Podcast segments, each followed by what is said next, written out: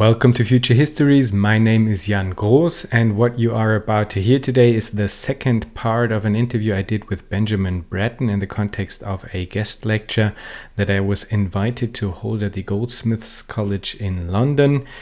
Before we start, I want to thank Carmen, Florian, and David for their kind donations.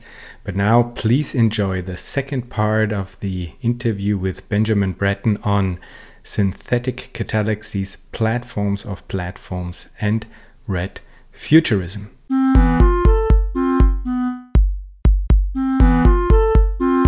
With more than one of my guests, I have hit a wall when asking how post human political constellations could actually look like. Your writing and thinking, as we just experienced, is very illuminating in that regard, and it absolutely confirms my suspicion that the idea of the individual in a strict sense needs to be overcome in order to really get to fundamentally different socio political arrangements. You advocate for the disindividuation of the user position. Could you explain what you mean by that? Sure. Um, so this also goes back to the interface layer discussion that we had about the the ways in which the interface layer can be is a kind of map uh, operates as a kind of map of the way in which the system works and and I don't mean to that it sounds abstract but I mean it in, again in a, just to remind your listeners in this very simple sense of there's lots of things you can do with your computer, but the graphical user interface presents you a you know trillions of things you could do: build a bomb, do whatever. But the the gra- graphical user interface presents you with this mechanism of several dozen menu options that you sort of pick and choose. Um, it's it's part of it is that in this a little bit has to the history of, of, of interface design. There is a there is a presumption that is built into the interface structure that we're talking that it, that the way in which the system should present itself to human users is one human user at a time. That the fact that our our inter, our culture of interface design is built around this sort of individuated psychologized single serving homo sapien user uh, separated from other single serving homo sapien users in and of itself is not necess- is, is not we, we, we take it as, as a highly naturalized condition but it's not necessarily uh, it's, it's, it's, it's not necessarily historically. It's not necessarily it, it's a highly contingent kind, highly contingent kind of arrangement. We have lots of interfaces that are meant for plural a plurality of users like traffic signals a traffic signal is an interface system that is doesn't make any sense for one user. I mean, it, it, for users at a time. The whole thing, like you, it's green light for me because it's red light for you, and yellow and something that we all recognize that that the way in which the street interface is presented to me is conditional in relationship to other users, and we are, you know, once you sort of when it's green light for me, like I am a green light user of the street and you are a red light user of the street, and therefore I know what you're going to do because it's because you're a red light user, and we're all in a way interpolated through this interface as being, you know, red light, green light uh, drivers in this sort of way. But also we understand and can negotiate the relationship with each other in this in this differential. If if, if it's made clear, so the, uh, traffic light again is a kind of simple example of what a plural interface would be. Now, in a stupid sense, Facebook attempted to make, uh, in a way, attempted in social network software, attempts to make uh, interfaces that are meant for pluralities of users, um, but do so in a way that uh, that I think are actual that actually concretizes and refortifies the the fiction of the autonomous individual in relationship to this, in, in relation to kind of thing. It produces a subjectivity. I mean, in our society, subject, as I mentioned, subjectivity and agency are utterly conflated. And with, within the kinds of interpolations of the user that you see in social media software, that this conflation is not only re-emphasized, but there's this there's this there's a construction of this of the of a of a of a, of a social subjectivity of this individ, individuated user as this kind of encaps self-encapsulated uh, uh, uh, sort of you know piloting creature of its own data and its own presentation of uh, own presentation of self self identity in, in relationship to this. one of the the arguments that you know I sometimes make find myself making arguments against the making arguments against those whose primary concern with the social function of planetary computation is in terms of surveillance. And the argument that I make is, is basically twofold. One is that um, what, one, one is ultimately, I mean, ultimately comes down to the term surveillance has been overinflated to describe so many different kinds of ways in which we would sense and model and construct images of the world that it's that it's it's beginning that we have a kind of a surveillance anti-surveillance bubble. That climate science and the way in which we would sense and model and structure the world is also a giant surveillance regime if you really want to think about it this way. But the key point in relationship to the, to what we're discussing is that using planetary scale computation for the sensing, modeling, and prediction of what individual Homo sapiens are likely to want to look at next and click on next, and which kind of video or funny picture they're going to want to see next, is is is an incredibly is incredibly tragic misuse of planetary scale computation as a whole. The problem is the problem it, it's it, it goes deeper than the fact that these people are being surveilled, right? And so you think of the Shoshana Zuboff kind of critique the problem is not just that you have these in, of individual people are constructed and are, are being observed and tracked and surveilled and manipulated by these large scale platforms. This is a problem. This is a tragic misuse of the apparatus. The deeper problem is that society is is that through this individuated interpolation of the user as the user as this figure, is that society is being defined and constructed as the aggregation of these atomic individual subject agent actors in the first place. This is it's a misrecognition of what a society is. It's a misorganization of, of how it is that the re- relations between between a social species such as humans is constructed. It's it is absolutely 100% predicated, I, I believe, upon the kind of uh, the kind of self-congratulatory, self-congratulatory, self-atomizing logics of liberal individualism uh, and legal subjectivity, which of course is why someone like Shoshana Zuboff can't make this critique at that level because you know as someone from the sort of this kind of the the, the world of, of the law this formulation of society as a as an aggregation of self-transparent and self-sufficient atomic liberal individualisms is a sacred concept. And so the only thing that it's able that she's able to do is to say that that that these self that these sovereign individuals have been been in essence manipulated into um, forming uh, improper contractual relationships with these institutions, these manipulated contractual relationships and that the and that we need to resolve the, the we need to resolve the misjuris the, the, re, resolve this jurisprudence to make these contractual relationships between these sovereign individuals and these platforms in fact uh, more fair and more transparent. And i'm arguing is that no it's this hyper individuation of society through the usually that's the problem in the fir- that's that's a much deeper problem. This is something i think evgeny and i also agree on i think in terms of the some of the things that he's written about Zuboff. I think it's a, that we probably have a common, a common, uh, a common interest and, and common, uh, uh, common point about uh, uh, point about that as well. Um, so part of the the question then it, to your question of the, this multiplication of the user layer here has to go with is also a an understanding of ways in which we can learn to think about our subjectivity and our agency in relationship to these systems that is not through this lens of this of the kind of the, the, this kind of figure. Now, the other thing I should say is um, two two points on this. I think will which sort of will examples that I think will kind of specify what I mean as as possible alternatives here. Uh, one is, and I just finished this book on the pandemic, uh, which I just wrote for Verso, which will be coming out in June. Uh, it's a book called The Revenge of the Real uh, Post Pandemic Politics.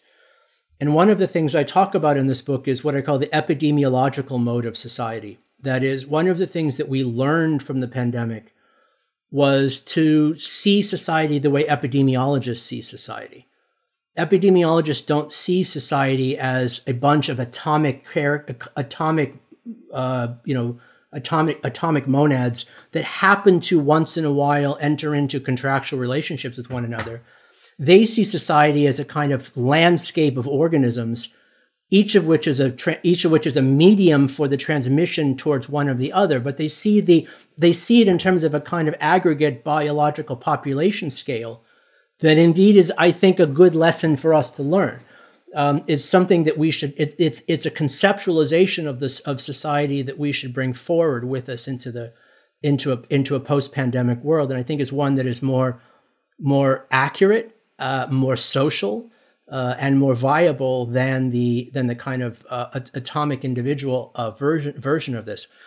The other point in terms of the plurality of interfaces, part of the, the, the longer term, what now, what should we do next question is it's not enough to take back our data because the data that we would be taking back is not the data we need.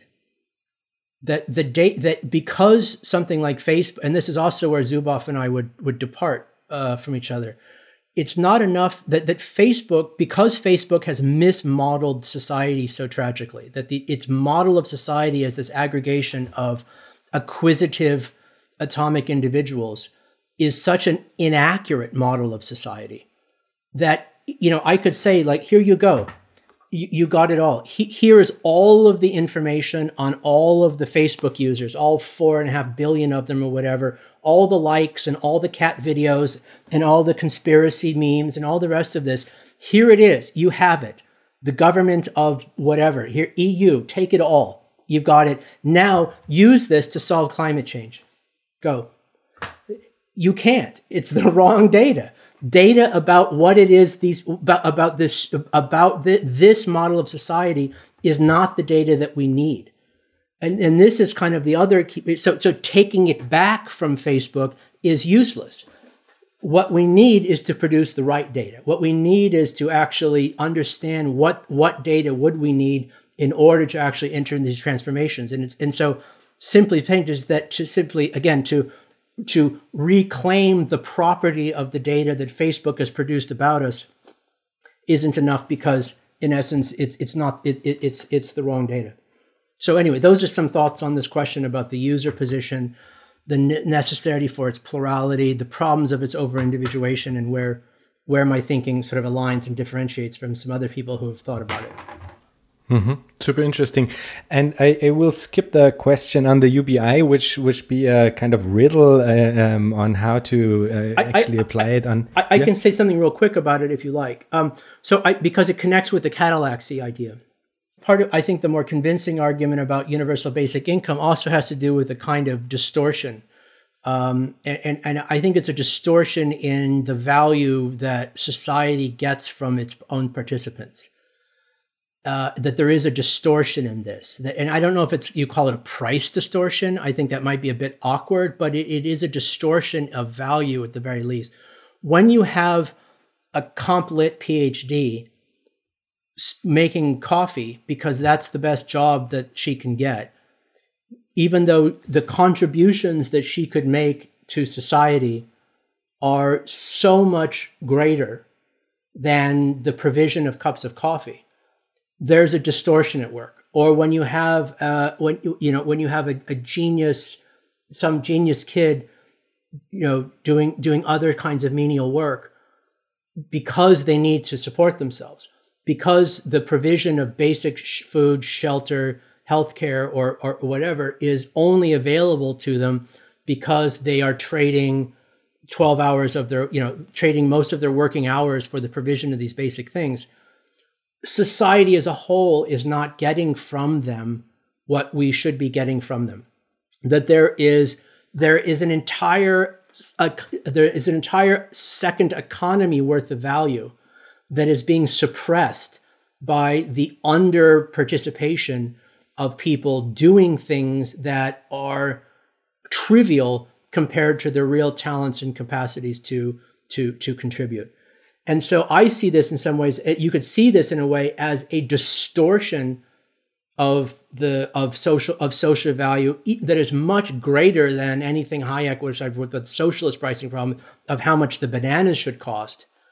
Um, this is trivial compared to what we're missing out from a lifetime of work of people doing something that quite easily could be done by quite easily be done by a machine if we were allowing them allowing them to do so. And I think when I think about the the, the long term value of something like UBI in terms of how to measure this, how to price it, or kind of something like this. I, I, I this this is the sort of the, the bigger picture that I try I, I'm trying to sort of keep in mind is not having to do with like is it more does it cost more or less than some other kind of welfare policy does it cost more or less in the relationship of this as well but rather that in the long term, what does the world look like when the catallaxy, when the true social catallaxy is possible, when it's actually possible for people to contribute to the production of society one with the other in, in ways in which they're in ways in which half their time is not being produced on something that something idiotic and trivial and depressing?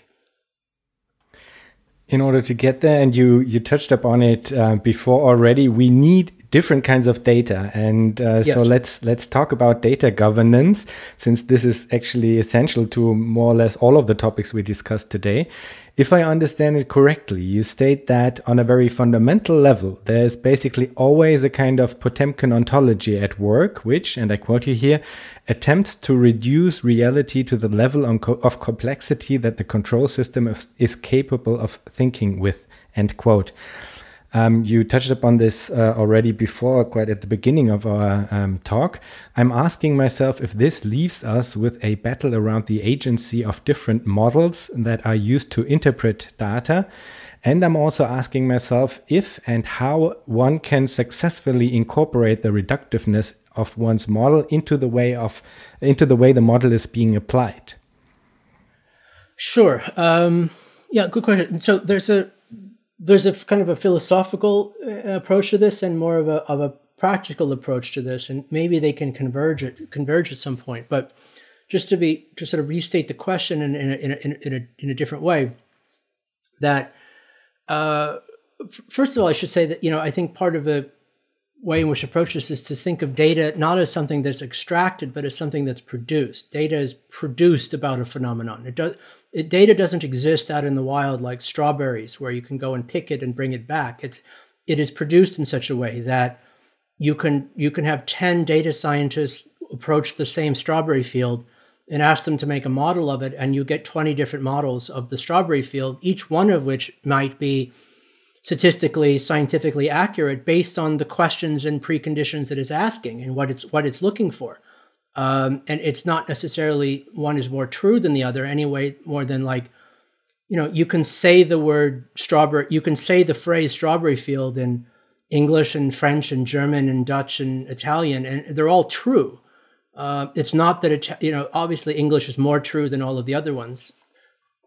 I'm joking, but but none of the languages are more the ontologies of the language are none of them are more true than the other. They are sort of producing a symbolic referentiation, you know, a symbolic reference of this as well. And this is how I think about about quantification as well, in, in, in a certain sense. Though that there are ways that obviously then that um, quantificate that the the value of of the of, of, of the model works uh, not only in terms of its capacity for rhetorical rhetorically, but also for its its value in terms of uh, realism and and and direct d- uh, direct mimetic relation to the to the described. Um, this is why we have things like astronomy uh, and so forth. So, and what I mean by that is this: that there's at least three different kinds of models that we want to be talking about here in terms of governance. There are descriptive models, predictive models, and projective models and they have different social functions, they have different ep- epistemic functions, and they have different political functions um, and scientific functions. Uh, a, a, descriptive model basically is a model that's value is produced according to its its correspondence to a mind external reality. That in that heliocentrism uh, is a reductive model of the solar system that you know it can be described by a series of styrofoam styrofoam circles um, it's a highly reductive model of the solar system, but it's one that is more accurate in its representation of the of, of, of the solar system than a geocentric model of the solar system is uh, in, in, this way. Its correspondence to the real is the basis of its value. Uh, and and and, th- and that there's a politics of this in the sense to which obviously has to do around issues of climate science and our ability to, for example, is to produce a model of the a, a model at planetary scale of planetary material eco- ecological processes that we believe to be accurate in the same way in which heliocentrism is accurate that it and and that would allow for that would therefore give us confidence for acting recursively on its behalf uh, because we have confidence in its representational capacity. But importantly it's also one that as i've mentioned before that that model just the way in which heliocentric astronomy could never have been produced without the technical abstraction of the telescope the concept of climate change and planetary and earth science and that capacity for us to understand those processes with a, at a, with a, a realist model at any degree of sophistication is also dependent upon the technical abstraction of planetary scale computation. That's in fact again what, what planetary scale computation is for. There's also then a, what a predictive model. So predictive models have to do with the value of the predictive model is not necessarily in how much they correspond to the real, but in how much they allow you to anticipate what is likely to happen. Um, the, a simulation is to some extent a kind of a blurring between the predictive and the realist model in this regard, and particularly in terms of climate structures. But more exa- a, a, a, more stronger predictive model is more like what Wall Street does, where they're trying to figure out what the likely price of Bitcoin is going to be next month, or or whether or what you know whether it's going to make more sense to put to put money in in in in uh, in, in, in uh, Microsoft or or Alibaba or something where it's it's what the value of it has more to do with just the with the ability to predict what is likely to happen next. It's a kind of perspective heuristic. But then there's also then the, the projective model. The projective model is a normative model. It's it's a model that's not describing what is is happening right now empirically. It's not a model that's describing what is most likely to happen. It's a model describing what should happen. What should happen a drawing of what should happen. And so, architecture, for example, most of its expertise is with the perspective model. It's it's it, you don't have, hire an architect to make a model of a building that already exists. You don't hire an architect to make a model of a building that's most likely to happen. You hire them to make a model of the building that should happen.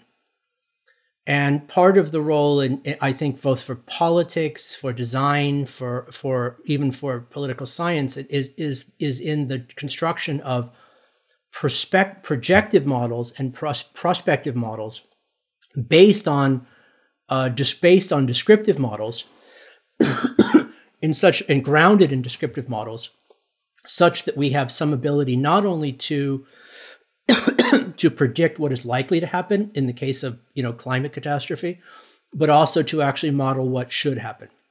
And so your question about where does data where does governance and politics fit into the direction of data I think it, there's th- at least three different answers to this question in relationship to the descriptive model, the projective model, and the projective model. That there's a logic for uh, of how it is that we, for example, how it is that we might describe the planetarity that we want, describe what a viable planetarity is um, in a normative sense, in a projective sense, in an aspirational sense, through the models, through its models um, that is also dependent upon the use of models to actually produce some kind of of reliable description of reliable description of, of, of, the circumstance. And I, you know, you can imagine you can imagine, you know, sort of skipping forward a little bit here, but you can imagine the ways in which this kind of where, where algorithmic governance, which again would imply both how we govern algorithms and how we algorithms become part of the governing function more generally, how it is that algorithmic governance could become so ingrained in how it is that we function, how it is the city functions, how it is that states function, how it is that corporations function, and so forth and so on, that you can imagine something like a political party that is basically uh, that is basically a software stack where you could you know imagine you've got four political parties all vying for being for the for the city government and each one of these political parties is, in essence, running a simulation of what they think the city of the the city of the ne- of the few, of the next few years is going to be, based on the variables that they think is important, based on what their political ideology is. Running this in a sort of massive simulation of what this future would be, and then the voters decide, I'm going to, you know, like party number three wins the election, and once you win the election, your servers go live uh, and that in fact, and that in forth becomes the base. That becomes the basis of the city. I mean, I, you know, that's this is one way of sort of thinking about that, thinking about that kind of dynamic.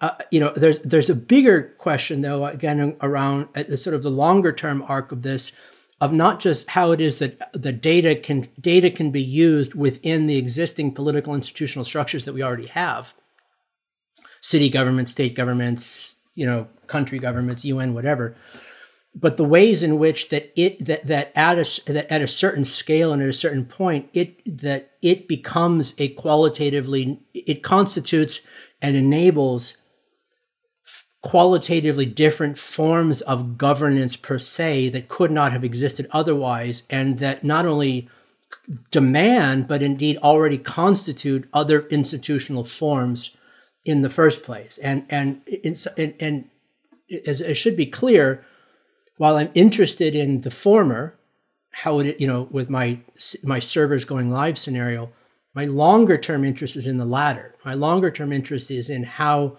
planetary scale computation as a whole constitutes the basis by which it becomes possible, perhaps for the first time, for an always already planetary scale human society to be able to produce reliable technical abstractions about its own processes at a scale commensurate with those processes itself, which is to say, planetary scale that would allow for a reorganization of of the of some of the the fundamentals of a economic, political, um, and, and and and and and ecological ecological circumstance. That is where I try to link this question of planetary scale computation to some of the questions of planetarity per se that animates the work of people like Spivak or Mbembe, and though where they have an emphasis on literacy, mine is a bit more on numeracy.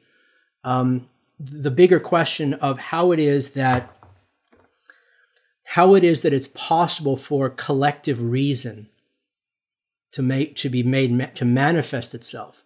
How is it possible for society to self to compose itself? And i think one of the things we've seen in the pandemic in the west the calamity of how the west has dealt with the pandemic is a dramatic example of how how much the West has is now unable to compose itself, unable to for a society to organize itself Uh, in in, in in a kind of way. Certainly, the United States and and UK and Italy and Germany uh, are, are some of the more uh, some of the, the more more tragic examples of, of, of this. But this this is the real question of of how can a society sense itself so that it knows what's going on? How can it model itself in different ways so that it can produce multiple and different conceptions of its of its own collective image? How can it simulate its possible futures so that it understands what its what its possible capacities are? And then how can these models of the future recursively act back upon that society so that it is able to manifest this capacity for self-composition and collective reason? That's what data governance is for. That's what data governance is, I think, to be in the long term. Fantastic. Benjamin, I would like to uh, leave some time for the students to ask questions, but there is one closing questions, uh, question I, I like to ask all of my guests, and that is if you think about the future, what makes you joyful? Um, you know, I'll, I'll give a, it's a, I'll just give a simple answer. You know, my is, it's, it's, uh, my son, my 12 year old, my 12 year old son, I have more, you know, the idea of thinking about um, just the process of him watch, you know, that watch of watching him understand more and more of how the world, of how the world works around him and seeing his interest and frustration and the rest of this. And so, you know, just the, probably the ability to, the ability to think about the the world that he will grow up in and the world that he will sort of go through and to sort of think about it on that arc it kind of gives you uh you know there's just a sense of there's a sense of the stakes of what's of, of what's at stake uh what's at stake for the future uh and, and where, the, where this is sort of to mean um so and i mean that's that i mean it's a it's a simple stupid answer but it's really you know like the most the kind of like immediately immediately honest one um, you know, more philosophically, it kind of depends on what we mean by the future. Uh, you know, uh, there's a we have a problem of thinking about the future in terms of the scale of human lifespans. Um, but you know, the the the environments and, and ecologies in which we live operate on a different on a, on a different kind of scale. But um, I don't know. There's more specific things, but I'll, I'll, I'll just sort of leave it. At, I'll kind of leave it at that, maybe. Fantastic. Benjamin, thank you so much for your time and thanks a lot for being part of Future Histories. My pleasure. Thank you for inviting me.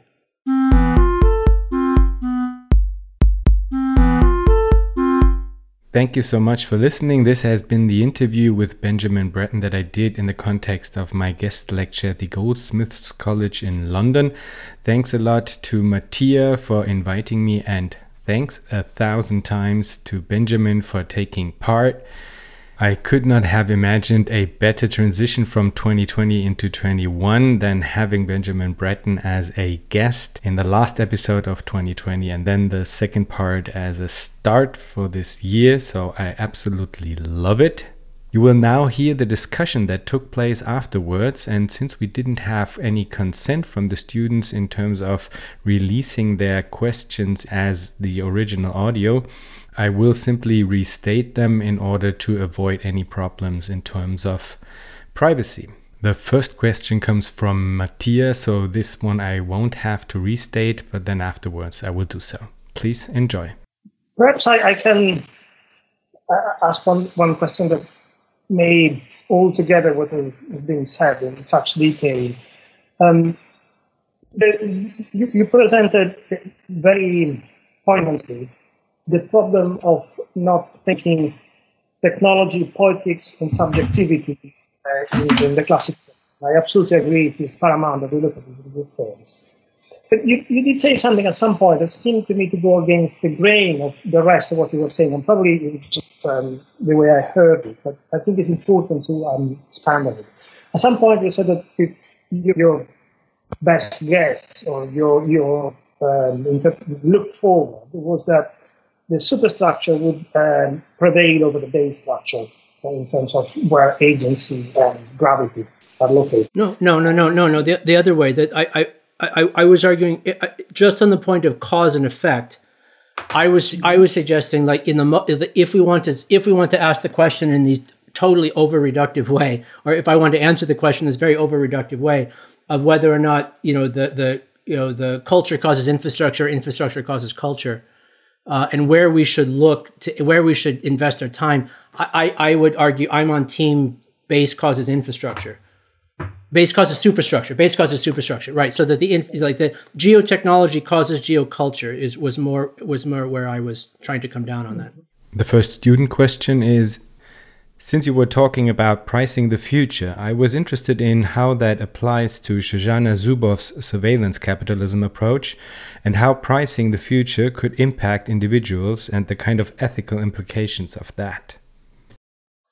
Right. So, um, so you're right. I, I think I think it, it, you're it's certainly correct that the question of pricing pricing the future is not something that is something that already exists uh, it's it's not something that would be. It's already part of the way in which uh, uh, way in which our our, our economies work. Um, our, our, economies, in many respects, are whether that's the stock market or pricing the future attention of an individual user or something like that.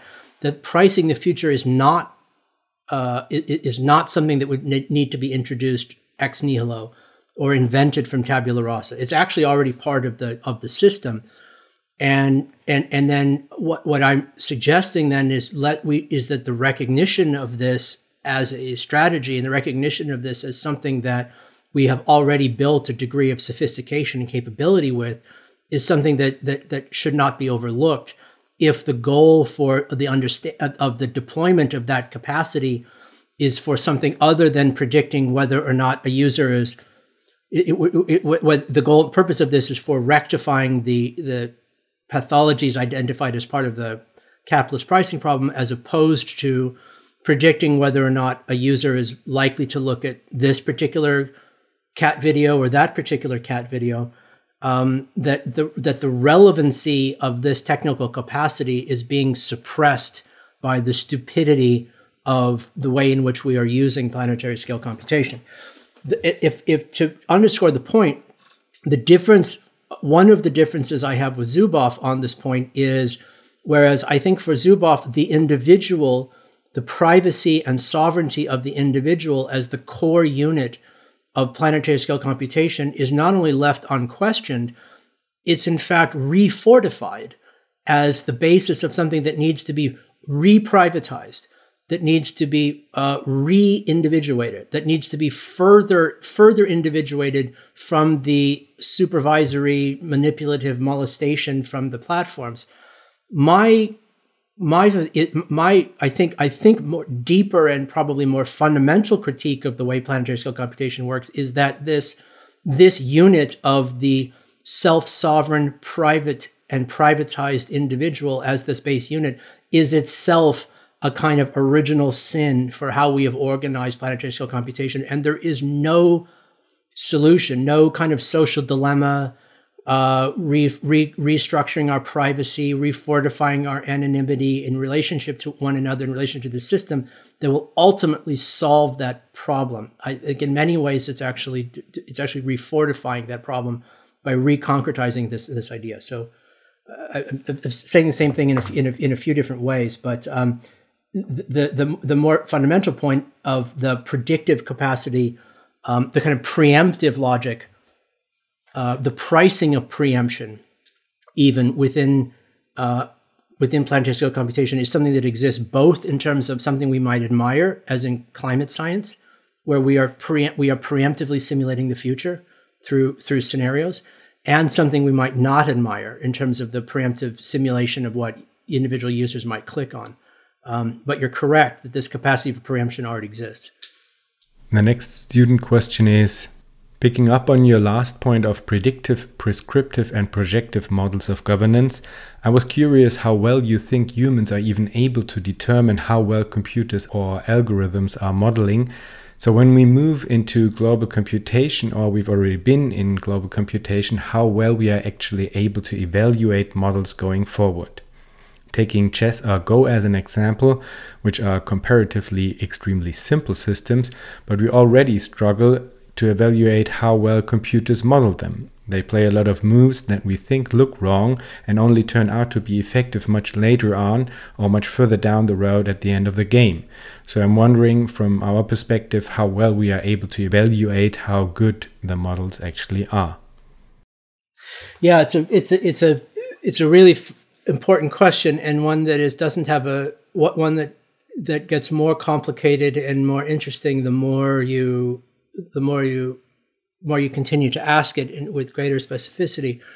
Um, so thank you for that. I, I, I would the the I, I think it has a bit of a question around you know if we keep this differentiation as I propose it between descriptive, predictive, and projective models we might have different form we might have different ways of answering that. And that is a descriptive model the function of which has the ability you know is supposed to be a kind of reductive a reductive approximation of a mind independent reality like like heliocentrism or something. At least we have the experimental method to try to test the model over and over again and, and to try to find out to try to test the descriptive capacity of the model through its predictive capacity. That is if this model is is true then it should be able to predict what is going to happen under experimental conditions X, Y, or Z.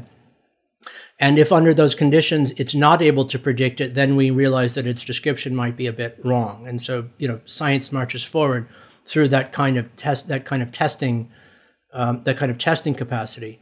Um, the projective models are, are, ones that are a little bit more difficult. Um, but it's also interesting to speak since we're talking about temporality of models. Um, you know, one of the interesting things about climate models is the way in which the future is validated against the past. And what I mean by that is this: um, the ways in which, and, and, I'm sure you're probably aware of that, but I'll just mention the point in, in, in the context of this question. The way in which we have some degree of confidence in why it is that we think that the world will look a certain way in 2040 or 2050 um, given given whatever ecological variables we wish to we wish to em- we wish to emphasize, is because you test that model against past data. And so, for example, you'll take here's the model what we think is going to happen between 2020 and 2050 in that 30 year arc based on these variables. Let's take that model and try to predict what would happen between 1820 and 1850 based on what that model should tell us what would what would likely happen and then you go back and look at what did happen in 1850 and if the prediction turned out to be true if the prediction of the future turns out to be able to predict the past then you have a degree of confidence in the way in which it would in, in the way in which it would sort of a way in which it would work. Now your question though about the kind of the patterns within this and i, I think a lot of it has to do with the, uh, the, the way in which models allow us to deduce and abstract, deduce and abstract patterns. And, and, as I've said a few times, this, this, capacity for technical abstraction, of collective technical abstraction, is one of the important epistemological functions of, of planetary scale computation. And that, I'll just emphasize the point here. There is, in many ways, the arguments I'm making have, have as much to do with the way in which the technologies function instrumentally, that is, what are we able to do with them, but equally importantly, if not more, is the epistemological function of the technologies. How is it that through using of these technologies, we're able to know things that we wouldn't have been able to know otherwise? And in many cases, it's the epistemological function of planetary scale computation that's most important, that's more important in the long run, I think. But your examples of AlphaGo and the chess and the rest of this bring up an important point, and that is, in theory, the function of something like an AI would be that it is able to see patterns in the world and patterns in the data that we would not be able to intuit on our own. Otherwise, why would we bother building them? That we're able to, it's able to see something we can't see. But what happens when it seems to see something that seems so weird and unlikely that we're not sure whether or not it's it's stupid or ingenious. We don't know whether or not it. There's obviously a tremendous, a, a, deep error in our presumptions, and we've produced a machine that's incapable of producing nothing but stupid noise. Or we've produced this genius machine that's able to see patterns that we never would have seen otherwise, otherwise, and cause and effect relationships between dynamics that we've overlooked for our entire evolutionary career. How would we know? How would we know whether a totally unlikely pattern is uh, is is trivial or fantastically important? And this is there's there's I, someone needs to invent a name for this within AI. I think where the AI invents finds a pattern that we don't that we we don't recognize as being logical, and yet we have to in essence take this. We have to decide in a way to decide to believe the the decide to believe the pattern and, and so or decide not to believe it in, in, in a way. Um, and, and, and this this is again part of the epistemological complexity of these technologies. The, the example that you gave of AlphaGo is is is the key one here is, is the one that everyone refers to in relationship to this phenomenon is that it, and for those are you know it, the, the computer made this move that at the time early in the game move 33 i think of a of the game against Lee Sedol that um, everyone thought, "Oh my God, the machine it's broken. The AI is broken. This is very embarrassing for Google." Uh, right in right in the middle of Game Three, their whole th- their computer went nuts and placed a stone way off in the middle of nowhere. And oh shit, the this you know this Google stock's going to go down. Everything's horrible. It made and then lo and behold, over a period of of of the rest of the game, the whole game arcs towards this one stone in such a way that it turned out to be ingenious, and as the Sedol, the Go player, said, no human ever would have made that move.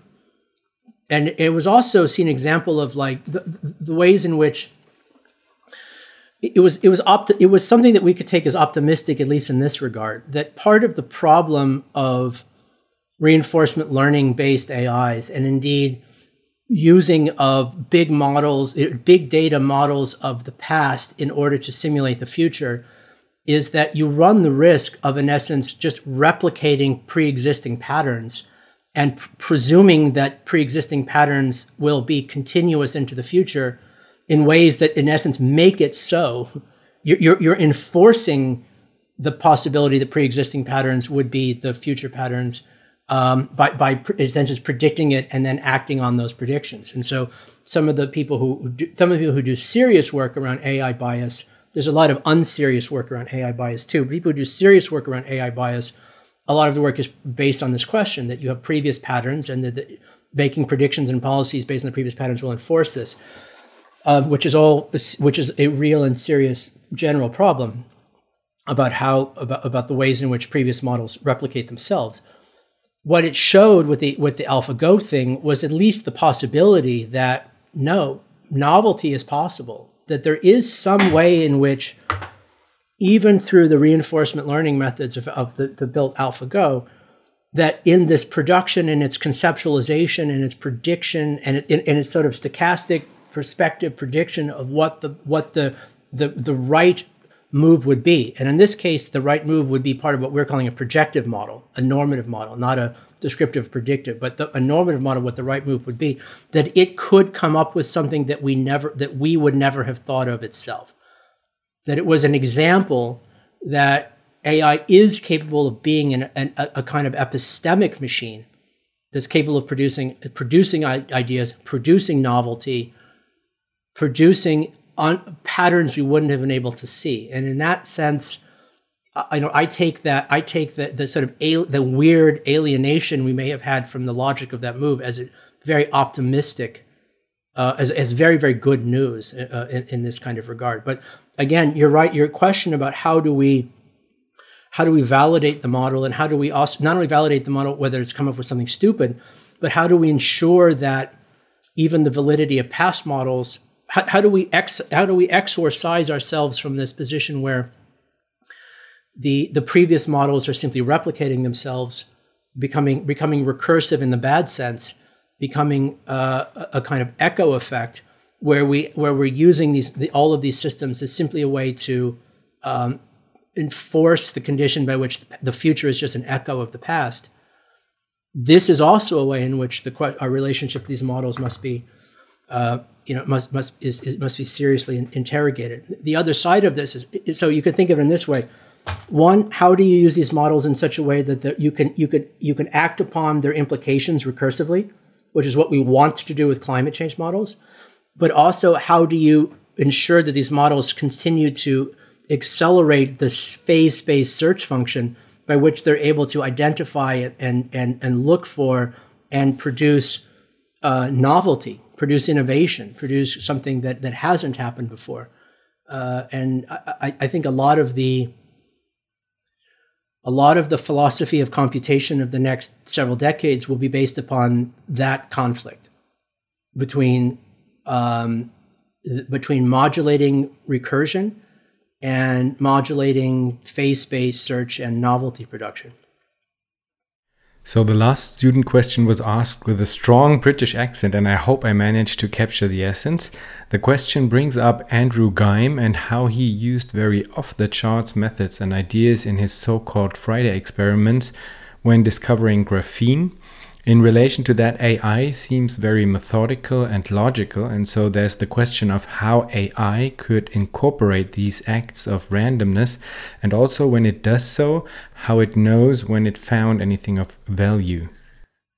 Yeah, uh, I mean it's the same thing with the with the Friday experiments. Is that you know many of them the value of them is is is uncertain. Where like it, it may be that it's not it's not as though it's not as you can expect that through some kind of some sort of random, you know, it's a, randomization process that by definition, uh, some kind of fitness, you know, some some sort of process will, you know, necessarily hold. It's you know, it's the same kind of dynamic of mutation and evolution, I suppose, in that regard. Most mutations are most mutations are useless. Um, but you know that's probably the same for the AI too. That that that you're expecting them to every time come up with this is probably probably inaccurate. But I should say that you know there's a whole other lecture to describe about the ways in which you know the term. I, I think that also going forward, this term AI will hopefully sort of fork into a much more specific terminology. That when we're talking about the kinds of the kinds of, of, of, the things that different kinds of AI are good for, where reinforcement learning versus other kinds of other other kinds of techniques. Um, Judea Pearl and other people and Gary Marcus are trying to bring back you know more symbolic modeling type type of structures here as well. The AI is lots of different technologies, and AI is lots of different uh, techniques, and AI is you know, is built upon its sensing capacity as much of its calculative capacity. That the question of how can we guarantee AI is is heading in one direction in, in further that? I think it, it, it, will you know it, it will be able to ask the question with a greater deal of specificity and specificity eh, eh, specificity and context. Um, so and I, I don't know. I mean, I, I generally would I probably would not agree with the idea that in general AI is is is kind of uh, is just a kind of uh, uh, a kind of brute force rationalization um, as its only as its only capacity uh, in its in its in its core capacity. But at the same time, I might suggest that there's something quite amazing about brute force rationalization in its own sense, and that and it may be that many of the most interesting forms of mind bending, pattern finding abstraction that we learn from AI is from its brute force rationality. That we shouldn't assume that rationality and that rationality and creativity are somehow the opposite of one another. Um, it, it, it, in many cases, that they it's it's in many cases they're they're quite at quite at quite at home, um, and that many of the ways in which we kind of lapse into on, in, on the human side of the ledger, lapse into convention and cliche and stereotype uh, and and muddy thinking and and sort of replicating the known um, is is is because of a reliance on on sort of on arbitrary, irrational processes of semiotic symbolization. Um, that it, it, in many cases the the the the, our, the the fact that we're constantly repeating ourselves uh, has more to do with culture than it has to do with uh, with math. Uh, and so it may be that that rationality does provide a certain kind of escape route that we shouldn't overlook. Uh, there was a question about Ted Chiang. I, don't know if this is, there's the uh, I, people are probably most familiar with Ted Chiang's as the, the, the author of the novel of the story that Arrival was based the movie Arrival was based upon and I, I would anyone who enjoyed that movie I would strongly suggest find, reading the, the short stories called The Story of Your Life, um, which is uh, which is a really fascinating story. It, and also in that it, it, really builds up the. It's based around the this idea of artificial linguistics and and, and linguistics. It's a sh- it's a short story that you kind of need to know a little bit about linguistics theory in order to in order to make your way through it. Or if you make your way through the story, you will have learned quite a bit about linguistics theory um, by, by by by reading by reading the story. Um, but uh, in in terms of things like you know, there's a lot of interest of late, of course, in things like GPT three uh, and other ways in which um, you, you, the algorithmic production of, of, of different kinds of, of language as a predictive model, language a structuring model of here as well. I, I think if we want to go deeper on the on, deeper on this question of where it is that the technologies of thought um, and the technologies of inscription, technologies of modeling, technologies of description, the basis of inscription and ontology in relationship to some of these kinds of dynamics, the relation between our own kind of cognitive prospection, um, you know, the ways in which our models of the world, the Bayesian prediction functions of our models of the world are the basis of neuros- our own neuroscience, um, and how that gets inscribed into our capacities for signification and communication through language. Um, this field of artificial linguistics is one that would be um, certainly a, a, rich area for for anyone to spend some time with. Thank you very much. It has been extremely interesting. Oh, thank you. Thanks for the invitation. Thanks a lot, Benjamin.